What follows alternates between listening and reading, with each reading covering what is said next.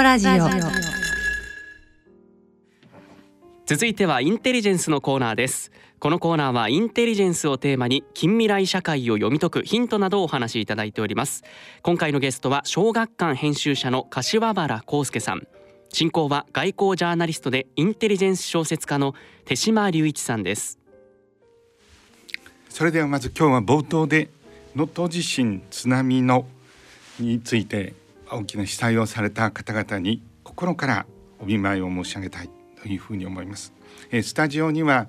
えー、小学館の文芸やそれからノンフィクションの両方の分野でご活躍をされている編集者の柏原康介さんをお迎えしました。柏原さん今日はよろしくお願いいたします。よろしくお願いします。今や元旦のあの大きな災害から間もなく1ヶ月が経とうとしておりますけれども被災地にはですねとりわけ水道が届かないトイレが続くあの使えないということでですね。まだ、えー、大きな、えーと、あの災害っていうかが依然として続いているというそういう現状を、えー、ジャーナリストとしても柏さんどうご覧になってますか、うん、あの私はそのニュースというか報道の報道災害が起きた時にやっぱりずっと家でまずテレビを眺めておりまして、はい、飛行機あの羽田空港での飛行機事故も含めてですね映像をまず見るんですけど、はい、映像はやはり父としてというか新しい情報もない中ずっと同じ映像が流れてそういう中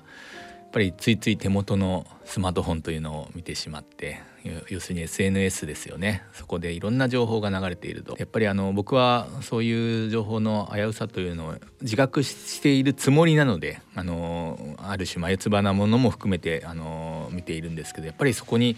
流されてしまう人がやっぱりたくさんいる中既存のメディアとそういう新興メディアメディアと言っていいのか分からないですけど SNS の関係性というのがとても象徴的に現れたのが今回の災害だったのではないかと思っています。なるほど。大変重要なご指摘をいただいたんだというふうに思います。私もかつて放送メディアに身を置いたこともあります。こうした大きな災害を取材をしたことがあるんですけれども今回、えー、柏原さんが今指摘をされた輪島の大きな火災ですね、えーいくつかの放送局ではその、えー、空中からですねヘリコで撮影したものもありましたけれども総じてですねそのまさに火が一番燃え下がっているところということに安全上のことやいろんな元旦の災害だったということもあってですね各社のテレビクルーがこう肉薄できないというような事情はもう十分すぎるほど私は中川にいましたので分かっていたんですけれどもしかし視聴者の立場さらにもっと言いますとあの今こそ最新の情報が欲しいというふうに助けを求めている被災者の立場から申し上げますとねやっぱりあの仮にテレビが見えたとしても見えないところも多かったわけですけれどもえその肉薄するような映像っていうのはなかなかないというのはやっぱり認めざるを得ないんだというふうに思います。そうしますと勢い SNS の情報にそれから映像に目がいってしまうとこれ柏原さんどうしても避けられないえ今の状況なんだと思いますね。でリスナーの方々に申し上げたいと思うんですけれども本来ならばえあの訓練を受けた。そしてあの安全にも十分配慮したプロフェッショナルなカメラマンや報道陣がですね対象に肉薄すべきだと思うんですけれども東京電力福島原発の時にもですねずっと遠くからあの撮り続けてる。これも安全上の配慮もあったわけですけれどもその映像がずっと流れる。いうことになってそれだけにいろんな SNS の情報っていうのはだいぶ重きをなしているということになると思うんですね。ただ一番問題なのは柏原さん自身がメディアの編集長として、うん、えこの仮にフィクションであってもですねこういう表現はえ事実なのかどうかということを、うん、あのチェックをしますよね、うん、そういう一種の、まあ、編集者の用語で言うと校閲というわけですけれどもそういう過程が十分効いているのかどうかということになるとほとんど効いていない、はい、で自分であの途端にアップができるということになりますからそこ大きな違いがあるということになりますよね。で今整理をしますと既存のメディアは本当は対象にもっと肉化しなければいけないんだけれどもあの人用やいろんなその元日であるというような一番手薄なところを疲れている。というような状況から十分ではない。一方、えー、現場ではということになるのと今あのスマホの機能なんかも随分良くなっておりますし伝送機能も大変高くなってますのでそういう情報がどんどん流れる。ただしそれらの映像それから情報というのはですね必ずしもあのプロの手を経てそしてデスクというような人たちのですねいわばチェックを受けてないという状態。しかしこの2つのメディアがそういう違いがあるんだということをですね一般の方はよく知っているのかどうかということになるとほとんど自覚がないように思うんですけれどもこの点についてはジャーナリストとして柏原さんどうお考えになりますか？今のお話にもう一つちょっと論点を加えるとすると、はい、迷惑だから現場に行くのを控えましょうみたいな運動も SNS で起こっていて、はい、それはボランティアもそうですし、はい、マスコミに対しても現地に迷惑かけるかかるんだからあんな大量のクルーでホテルを占拠するのはやめましょうみたいな、はい、そういった声がもう SNS ですごい高まっていてただじゃあ何をもとに情報を確かめるのかっていうと市役所でもいいですし、はい、あの国でもいいですしそういったところの情報にじゃあ本当に頼れるのかっていうと多分頼れないですよね、うん、それはあの原発報道もそうだと思いますし、はい、原発報道というか原発に関してのあの発信に関してもそうだと思いますし、はい、そういう世の中の雰囲気というかもう現場に行って取材するのやめましょうボランティア行くのやめましょうみたいなそういう雰囲気もまたちょっと怖いなというのは思ったんですけど手島さんはどう思いましたか？全くそう思います。すぐに解決方法があるのかというふうに言われるとですねないんですけれどもまず一番目にですねやっぱり今あの石川県に限ってもあの NHK もそれから民放各局も全部揃っている、うん、さらにあの地域コミュニティのテレビカメラもあるというようなことで人用はあるんですけれどもそれさまざまな形でこれほどの災害の時にですね各自バラバラに取材をしている。これなかなか報道の自由は実践もあってですね一緒にというようなことにはならないんですけれども少なくてもこういう大きな災害に備えてですね例えば空撮のヘリコプターについては同時に5機飛ぶというようなことになると自衛隊もそれからあの海上保安庁のヘリコも飛ぶかもしれないというようなことがありますのでここのところはえ一種の災害の時の取り決めとしてえ一番早く現場に到達するのはやっぱり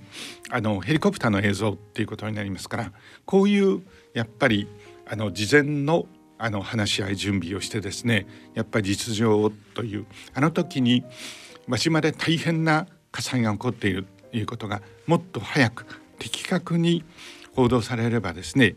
まああの災害被災地で助けを待っている方々にどんなにか力になったのかそして具体的にそれらの方々の幾人かはあの救えたかもしれないという問題がありますのでそこは今度の能登の大きな、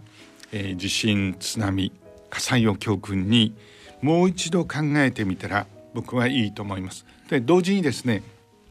その SNS で発信をするという時にですねとりわけあのそういう災害の時にはどういう、えー、放送は、えーと発信はしていいのか。倫理上こういうことはいけないのかというようなのはあのルールはやっぱりあの定めておくべきだというふうに思います。具体的にはですね今あの、えー、YouTuber というような人たちが衝撃的な内容や衝撃的な映像で伝えるとたちまち拡散して多くのフォロワーをでそれは今のシステムによるとですね利益を生むっていうことになりますよね。そうした中で今回大変残念なことですけれどもフェイク映像というような過去の映像被災地の映像をつけてそして文字情報とともに発信するこういうのはもう大変に危険だし決してしてはならないということになりますのでその発信する側もそうですけれどもいわばプラットフォーマーその大きなシステムを提供している人たちもですねやっぱりそれについては監視の目をその点でメディアと災害という点から言うとですね多くの教訓を、うん、えー、今回残したように思いますけれどもどうお考えになりますか？本当にその通りだと思います。あのいざやっぱりあの災害が起こった時にどうするのかっていうのを、まあ、毎回災害が起こるたびに言われますけど事前にやっぱ予行演習じゃないですけどそういったものを少しずつ構築していかないと多分何度もこれまた今後もねあの繰り返すことになるんだろうなというふうに思いました。そうですよね。よく最悪の事態にこそ備えておけというこれ英語で恐縮なんですけれども Think the unthinkable というふうに言うんですけれどもこれ大変重要な心構えということになりますので今後もあの能登で起きたような大きな災害3つが、え地震津波そして大きな火災というのが複合的に起こる可能性がある。その時にどうすればいいのか。しかも、え、道路が寸断されてですねなかなか被災地に物資が届かないというようなことはたくさんあるのでそれに対する備えというのも日本のようなですね災害大国としてはもっとちゃんと考えておくべきだというふうに思います。その点で私はあの前から申し上げてるんですけれどもあのいわゆる病院船もしくは災害救援船というようなものをあの日頃から公の機関が持っていればですね今回もようやくクルーズ船が遅れていって随分役に立ったりしてるそれからあの規模の小さなホーバークラフトはあの港がないところにも上陸をしてる部分的にはありますけれどもそれ本当にパワーとして限られているということになりますから大型のクルーズ船を改造したような病院船はぜひ持った方がいいと思います。実は私はかつてアメリカ海軍を担当していたことがありますのでアメリカ海軍はですねそうした病院船をあの2隻持っていてこれは海軍が、えー、管轄をしている。であの戦争が起こった時にもえ緊急の手術が必要なところにそれ出かけていくっていうこともありますしそれからあの先年のコロナウイルスの時にもニューヨークのえー、沖合に現れてですね多くの人の命を救ったというようなこともありますので病院船はやっぱり持っておくべきかなというふうに思います。今回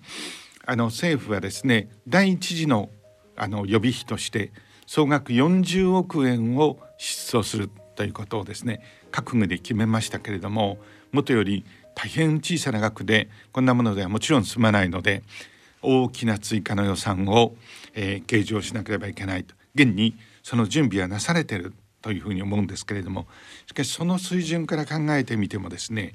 病院船っていうのはクルーズ船を改造するっていうようなことになりますのでだいたいざっと言うと日本円で1隻あたり50億円ぐらい。その2隻持ってあの100億円。もちろんあの維持費はかかりますけれどもそれはあの通常で言うとアメリカ海軍が日本で言うと多分、えー、海上自衛隊がその運運航に責任を持つということになるわけですけれどもこれはいろんなところで、えー、活躍することが非常に可能ということになりますので納税者の方々の支持は僕得られるように思いますですよね。でコロナウイルスの時にいわゆるマスクに総額で言うと400億円近くの、えー、お金を使ってしかもほとんど役立たずしかもそれ廃棄処分にというようなことがありましたんでそういう苦い教訓を考えてみればですねこういうことは可能かなというふうに思いますが。あのコロナでも同じような備えあればというお話もあの散々されていますし次の災害を災害もしくはウイルスを常に考えておくのが大事なのだなというふうに思います。そうですね。あのコロナウイルスのあの災害のまさに最中でしたけれども、うん、あの、えー、BS の討論番組で、うん、当時の岸田政調会長とご一緒したことがあるんですけれども、うん、岸田さんは選挙区に瀬戸内ですから造船業を抱えているということがあってこういう病院船の例なんかをアメリカ海軍の例もご紹介をしながらお話をして、是非検討した方がいいですよというようなことを、えーかつて申し上げたことがあるんですけれども、えあのもちろんそのままになってしまっているので、うん、今こそ再検討をというふうに思います。でここで一つですね実はこの番組役でいずれあのご紹介しようというふうに思ってたんですけれども今今回能登の地震で一番災害が大きかった珠洲市っていうのが能登半島の突端にありますよね。うん、これ私ども、えー、以前から親しくしているかつて中央競馬会のですねこれトップトレーナーであったんですが、ね、住井勝彦さんがこれあの鈴のホースパークっていうのを作っていて、うん、実はここはですね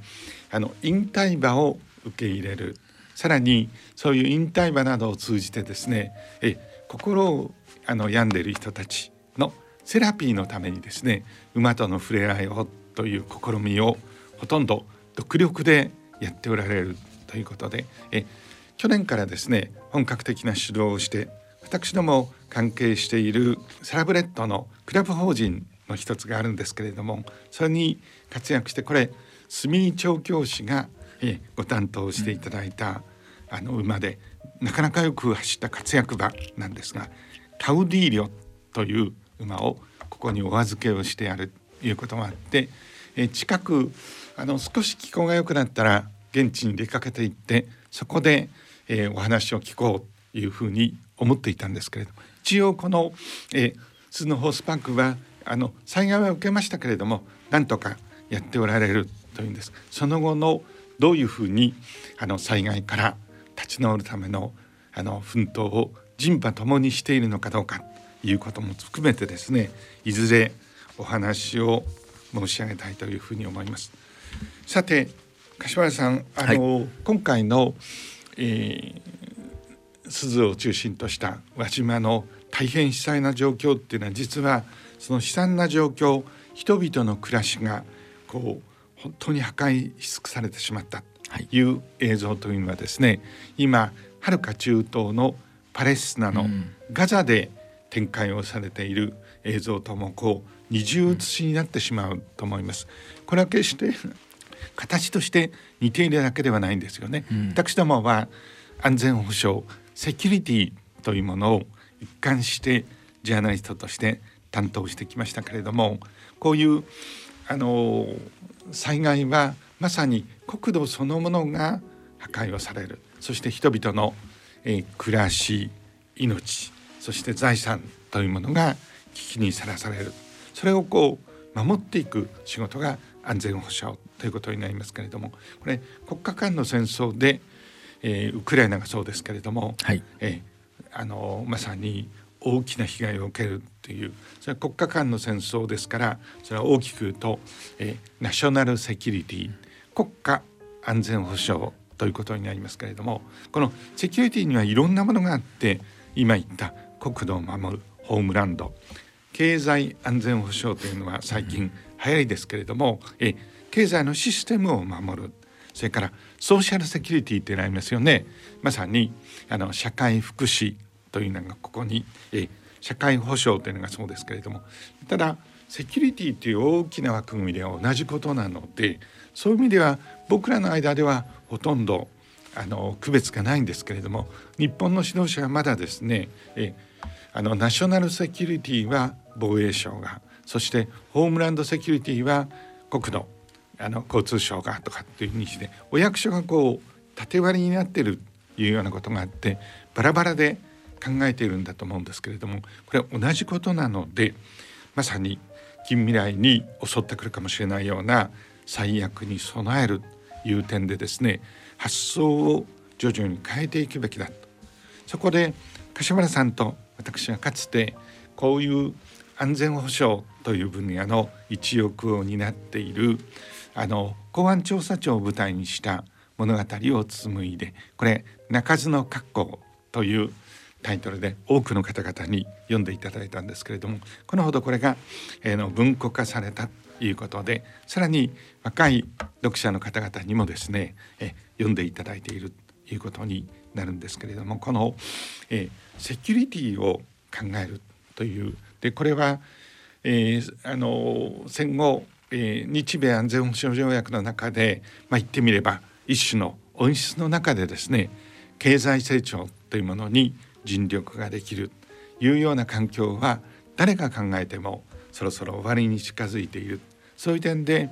一般の人々の中にはですねこういう安全保障というものにそこはかとない不安がこう、えー、あの広がっているように思います。そうした中で、えー、あの文芸の専門家でもあります柏原さんにぜひ伺いたいんですが去年大きな話題を呼んだのは「ビバンというテレビドラマがありましたよね。これ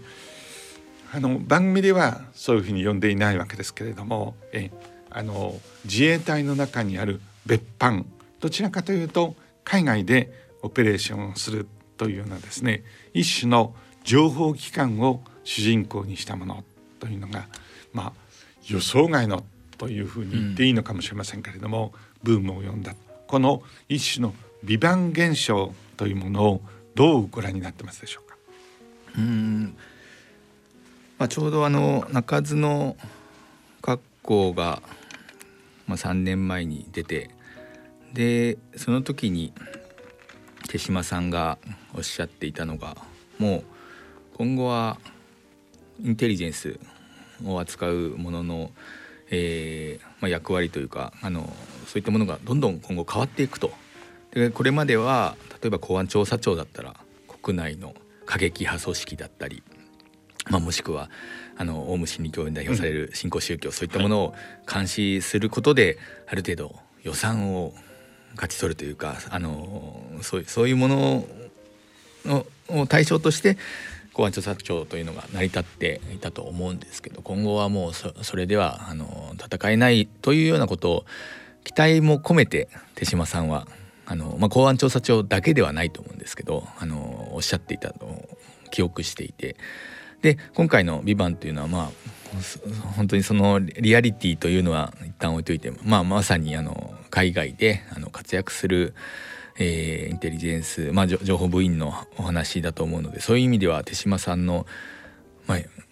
おっしゃっていたことがエンターテインメントとしてとしてあの早くもあのあらあの世の中に現れているなと思いますしそういったものをエンターテインメントとして受け入れる視聴者側の心構えみたいなもものも少し変わってきているのかなというふうに思いました。なるほどこれ心構えというふうに今柏さんおっしゃいましたけれども言葉を変えて言うとそこかとかとない不安というふうに言い換えてもいいと思うんですね。えー、国内は一応あの一種のセキュリティが行き渡っているというふうに実は能登のケースを考えてみてもそうではないわけですけれどもそういうふうに思っていた。しかし一旦自分たちが海外に出かけていったり自分たちが身を置かなくても海外でも日本の一種のナショナルインタレスト国益というのがあるわけですね。それが十分に守られているのかどうかということについてですとやっぱり不安なんだと思います。これインテリジェンスのあの観点からちょっとだけご説明をすると、えー、イギリスやそれからイスラエルはイスラエルはモサドイギリスでいうとですねあの007が所属をしている、えー、MI6 イギリス秘密諜報部と言われるような海外に要員をちゃんと配してですねそこであのそれぞれの国の国益にさらにあのまだ見ぬ最悪に立ち向かっているということになるんですけれども日本ではこのような対外情報機関があるのかどうかということになります法制上はないんですね。これなぜないのかというのは非常に大きな問題で多分あの日米安全保障条約の中でアメリカ側がその部分をいうふうに日本には独自の一種の国家としての触覚みたいのを持たせなかったという側面は戦後あるんだと思いますけど結論としてはないですよね。うん、そして日本という国がこれほどの影響力を持ち経済大国になっているにもかかわらず長い耳を持っていないというものに対するですねそこはことないさっき申し上げた不安というのがあってそこにこうヒットした、えドラマではないかというふうに思いますが。うん、あのその通りだと思いますし、まああの中津の格好と割となあのコンセプトとしては近いものもあるのかなというふうに思いましたあの手島さんが当初なぜあのこの物語をやるかというようなお話を手島さんとお話しした時に話していたようなあのキーワードというのがやはり「ビバンでもあの通底しているのかなというふうに思います。中津の学校の一種のこう基盤というのはですね、うん、日本に戦後企画的早くから発足をした一種の情報機関なんですけれども公安調査庁というものがあって今もその公安調査庁の中にはこれ比較的フラットな組織なんですけれども1,600人からの公安調査官一種の英語で言いますとインテリジェンスオフィサーがいるんですね。ただし法制上公安調査庁として海外に要員を置いたりはしていないというのが現状なんですけれどもしかし広い意味で海外のこの情勢を見ている人たちはいるということになりますからその公安調査庁というですね大きな、え日本っていう世界的にも決して小さいとは言えないそういう基盤を中心として、え明日の、え日本のインテリジェンスの姿というのを公安調査庁にあまり自覚もなく、まあ、迷い込んだと言ってもいいんだと思うんですが梶壮太というですね非常に若いえ公安調査官というものを主人公にして描いたということになりますのでその点ではあの大きな意味ではリアリティはあのあるのかな。その点で多くの方々にあこんな組織があるんだと読んでいただいたと思うんですけど、うん、これをあの描くにあたって柏原さんと一緒にこれ国際港湾都市、えー、神戸が舞台になりましたから、うん、一緒に歩いてみて、えー、ちょっと意外なこともありましたんでしょうか？うんあのあここまで取材なさっているんだなというのを失礼ながら思いました。あの中にポエムという喫茶店があの重要な場所として出てくるんですけどまあそこも含めてですけど実在の場所を多くあの使用していて、まあ、あの実際に歩いた見て歩いてそして聞いた話というのがやはりあの小説として加工された上で加工された上でというのもちょっと変なんですけどやっぱりあの中に登場していましてあこうやって物語を作っていくんだなというのをあの一つあの一つのやり方として僕は学びましたし手島さんに最初このコンセプトをあの物語のコンセプトをお話しした時に一つキーワードとして「しょぼい」という言葉を、まあ、とても失礼ながら僕は使ったんですね。それは実際に公安調査庁を舞台とした物語を作るとどうしても地味になるんじゃないのというようなお話を手島さんから、うん、問われた時にいやもうそれでいいんですともうこれからのインテリジェンス小説はまあ銃が出てあのドンパチやらなくてもいいんじゃないでしょうかともう変な話しょしょぼいお話をだけど面白く見せるということはじゃあどうやったらできるのかというようなお話を手島さんとした記憶がございます。それご記憶されているでしょうか？僕も明確に思って実は編集者からですねまさに飛んでくる剛速球としては書き手の側としては一番難易度が高いんですね。えよく公安調査庁は非常に地味でほとんど納税者の方々もその存在すら知りませんからまあ最小にして日本国内では警察や自衛隊に比べて最弱の情報機関というふうに言われて現状ではそうなのかもしれません。でそこに、えー、あのまさに降臨をした梶壮太という若い公安調査官について書くそれではあの十分もう今まで通りしょぼいんだからそれでいけるのではないかというふうに思われるかもしれませんが実は書き手の側としてはですねあの形の上ではしょぼいように見えるのかもしれないんですけれどえインテリジェンスの世界っていうのはまさに要因を海外に派遣をしていなくても要因は入り込んできますしさまざまなかなりドラマティックなことがですね特に東京と違って神戸のような国際港湾都市では展開をされていると。それは僕ら具体的な取材を通じてよく知っていたわけですけれどもそこで展開をされているいろいろなさまざまな活動ストーリーというのはですね実は全然しょぼくないので、うん、しょぼいというのは難しいなというふうにため息が出てしまったんですあのこれはもう今だからお話しできると思うんですけどウルトラダラーというのは本当に極めて画期的な作品だと思いますしインテリジェンス小説というのは本当にあの小説から生まれたと思っているんですけど手島さんが唯一のまあ後悔というか一つ今でも悩んで悩んでるというか、まあ、あの正しかったかどうかは判断がつかないことがあるとおっしゃっていたのが最後にあの、まあ、ネタバレになるのであんまり詳しくは言わないですけどアクションシーンが用意されていて手島さんのもともとの構想にはそれはなくそれは編集者側がやはりあの物語として一つ大きな山場を作ってくださいという中であの手島さんはそこを書かれたというような話を手島さんが当あのその3年前にこの中園格好のお話をした時に話されていて当時のもうあのもうウルトラダラーはあれ2008、えー、と8年9年7年。とか年。そのぐらいです、ね、あの時代だったらそれはやはりそのアクションというのは必要だったのかもしれないですけど今の世の中必ずしもそれは必要ないんじゃないのかなというのはなんとなく僕はちょっと思っていましてそこはあのまさにそういうアクションをなくしてアクション以上のものを手島さんは今回中津の格好で書いてくださったなというのは編集者として思ったことです。その点でまさしく現実の動きをあのこの作品はですねえどこまで、えー、忠実にかどうかあの書き手の私では言えないんですけれどまあ写し取られている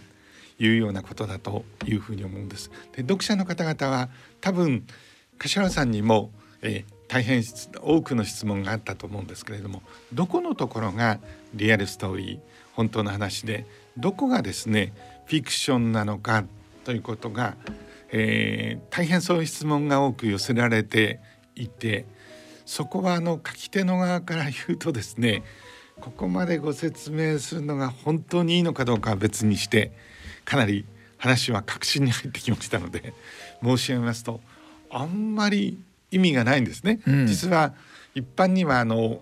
ノンフィクションという作品群と、うん、それから、え物語フィクションというのは分かれていてあの柏原さんの会社でも別なパートにこう部署になってるというふうに思うんです。それは出版社の事情で書き手の側から言うとですね、うん、あんまり意味がない。特にインテリジェンス小説について言うとですね少し粉にまぶして霧の中で描かれているというようなそして、えー、例えば固有名詞のところは人名なんかで言うと、えー、あの実際のものを書いていないっていうのが一番分かりやすい例なんですけどもこれはなぜなのかと言いますと 情報源を秘匿をする。私どもジャーナリストの最大の責務っていうのは情報源を決して明らかにしないと。たとえあの、えー、警察当局に裁判所で聞かれてもですねそれは言えないというそのことによって獄につながれてもですねそういう仕事を僕ら選んでしまったんで今でもその覚悟を持っているという点で情報源の秘匿をというのが一般的な職業倫理でもあるんですけれども実は僕僕らの側から言うとですねその情報源を秘匿をするというところが一番あの肝心なところなのでその結果として虚実があの非常に曖昧にということになっているので書き手の側から言うとフィクションなのかノンフィクションなのかというのはほとんど意味がないあまり意識をしていないと申し上げた方がいいかもしれませんね。で情報源の秘匿ってのは単に倫理規定だけではないんですね。実は私どもそういう現場にあの立ち会ったものとして申し上げれば情報源が明らかになってしまうということによって中国の当局に身柄をさらに、えー、こうあの命を奪われてしまうという例はゼロではありませんのでまさにその点で倫理を超えてですね情報源の秘匿というものは最優先しなければいけないと。そういうあの基本姿勢の中でこう書かれた結果虚実が必ずしも、えー、明らかでないというのがあの我々の書いている紡ぎ出している物語と申し上げていいんじゃないでしょうか。うん、あの小説の巻末によく本書はフィクションですと、あの実在する、えー、固有名詞うんぬんかんぬんは関係ありませんというようなお話を、はい、お話というかそういう断りを入れるんですけど、まあ、この小説にはもちろんそういった文言は入っておりません。であとその虚実の話で言えば僕自身その塩梅というのが分かっていないと言いますか逆にあの手島さんあここは僕とこの街を歩いてからあこの話こういう風に入れてきたんだなって思うところはあるんですけどそんなのは本当に一部分であとのあの9割はあ手島さんこれは多分誰かからお話を聞いたのではないかと僕自身あの思いながらちょっとにんまりしつつあの最初の初稿を拝読するというのがあのそういう中で作られた小説でございました。なるほど踏み込んだコメントを今いただいたんですけれどもそれは決してえ僕はあの柏原さんというエディターをですね心から信頼をしていてそういう信頼関係の中で物語を作り出していってるわけですけれどもそれは信頼をしているいないからでなんではなくてその先にその情報源のまさに命がかかっているという分野をこういうあの真剣勝負のですね情報の世界を描く時にはあるのでその点で柏原さんにもここは言わない方がいいというようなことなので是非ご勘弁いただきたいと思います。さてあのようやく日本にもですねそういう物語の素地が出て、まああのえー、そのリアルっていう点で言うと議論があるのかもしれませんけれども「美版現象」があってということになりますのでえ私に限らずエディターとしての柏村さんって新しい分野を手掛けておられるということもあるので今後どんな作品がこの国にそしてどんな作品を生み出していただきたいいきたいのかということを最後にお話しいただければと思います。まあ、手島さんがそのノンフィクションとあのフィクションのその壁っていうのには作ってるのはこちら側あの編集者側出版社側であって著者は実はあのそういうことを意識ないというようなお話をさっきされていて、まあ、本当にあのその通りだと思うんですけどそれはあのノンフィクションフィクションに限らず例えばエンタメと純文学ですとかまああとは何だろうミステリーと何々みたいなそういういろんな、あの仕切りというかそういったものを勝手にこちら側が作っている側面がございましてまああの私は正直文芸畑ではなくもともとは週刊誌に属していてそのご縁であの佐藤勝さんという方とちょっとお付き合いがありそこから手島さんにつながっていったというそういうちょっと普通の流れでは普通の流れではないというかあの文芸の流れで手島さんと出会ったわけではないので最初からそういった、まあ、しがらみというかルールみたいのはちょっと僕自身があのよく分かっていない部分もあるのでこういう鳴かずの格好というような作品ができたんですけどやっぱりあの現実をもっと見つめるというかあのそういったあの現実からあの得られた情報っていうのを再構築するような小説というのはもっと手島さん含めいろんな方と作っていければなと思っておりますしあのことインテリジェンスというようなお話で言うとちょうどあの朝日新聞がバイデン政権下のあのロシアロシアというかウクライナのせあの、まあ、あのロシアとウクライナの戦争の話を朝日新聞が報じた際に多分初めてなのかわからないですけどインテリジェンスという言葉を明確に使ってましたよね。はいはい、それは手島さんよく言うインフォメーションとインテリジェンスという使い分けというのをあの明らかにそういうあの朝日新聞も自覚的にあのやってるというのを見てやはりインテリジェンスというのは今後もっと注目される言葉なんだよなというのを実感しましてあのこの中園学校の帯でもインテリジェンスはこの世界を生き延びるための唯一の武器であるというふうにあの入れてもあのキーワードとして入れてるんですけどやっぱりそういうあの今言ったような言葉を具現化するような小説を手島さんに書いていただきたいと思っておりますし続編構想も終わりだということで大変期待しております。大変ありがとうございました。ありがとうございました。以上インテリジェンスのコーナーでした。ゲストは小学館編集者の柏原康介さん。進行は手島隆一さんでした